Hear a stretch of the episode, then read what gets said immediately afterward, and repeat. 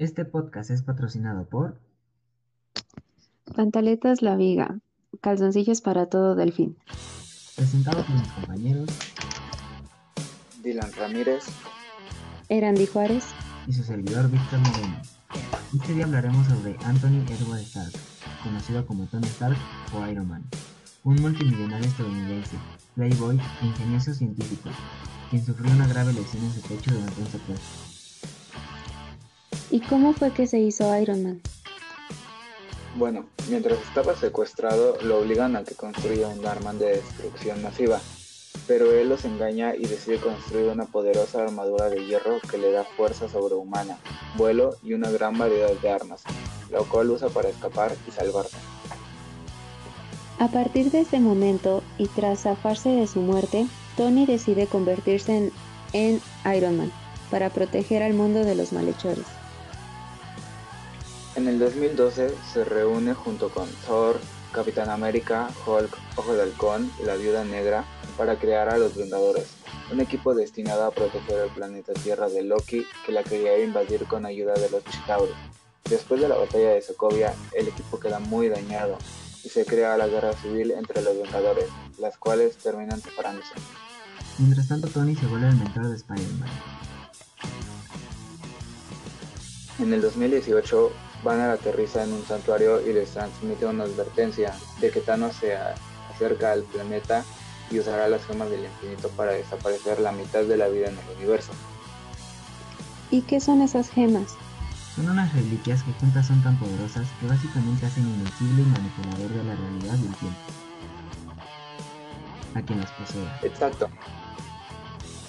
Iron Man, junto con Spider-Man y Doctor Strange, viajan a Titán para proteger la gema del tiempo. Espera, ¿qué es Titán? Es el planeta del cual proviene Thanos, el cual quedó destruido por él mismo. Después de una larga pelea entre Iron Man, Doctor Strange, Spider-Man y los Guardianes de la Galaxia, el Titán Loco se prepara para acabar con Stark. Ante esto, Strange finalmente se rinde y le entrega la gema del tiempo a Thanos, a cambio de la vida de Stark. Thanos toma la gema y sale de Titán para la Tierra. Recupera la gema final del alma y activa el guantelete del infinito, y desaparece la mitad de la vida en el universo. ¿Y después de eso dónde queda Man? Observan cómo Parker, Doctor Strange y los Guardianes de la Galaxia se convierten en polvo, y queda junto con Nebula varado en Titán, y es rescatado tres semanas después. Durante los cinco años que transcurren desde el chasquido de Thanos, Tony se dedica a criar a su hija Morgan, junto con su esposa Pepe, llevando una vida tranquila y normal. Pero cuando Scott Lang sale del mundo cuántico del cual se quedó atrapado los últimos cinco años, se da cuenta de que el tiempo funciona distinto ahí, y va por los Vengadores que quedan juntos Juntos se acercan a Stark para que los ayude a viajar en el tiempo y recolectar las gemas para revertir el chasquido de Thanos. Los Vengadores obtienen con éxito todas las gemas del infinito y regresan al 2023.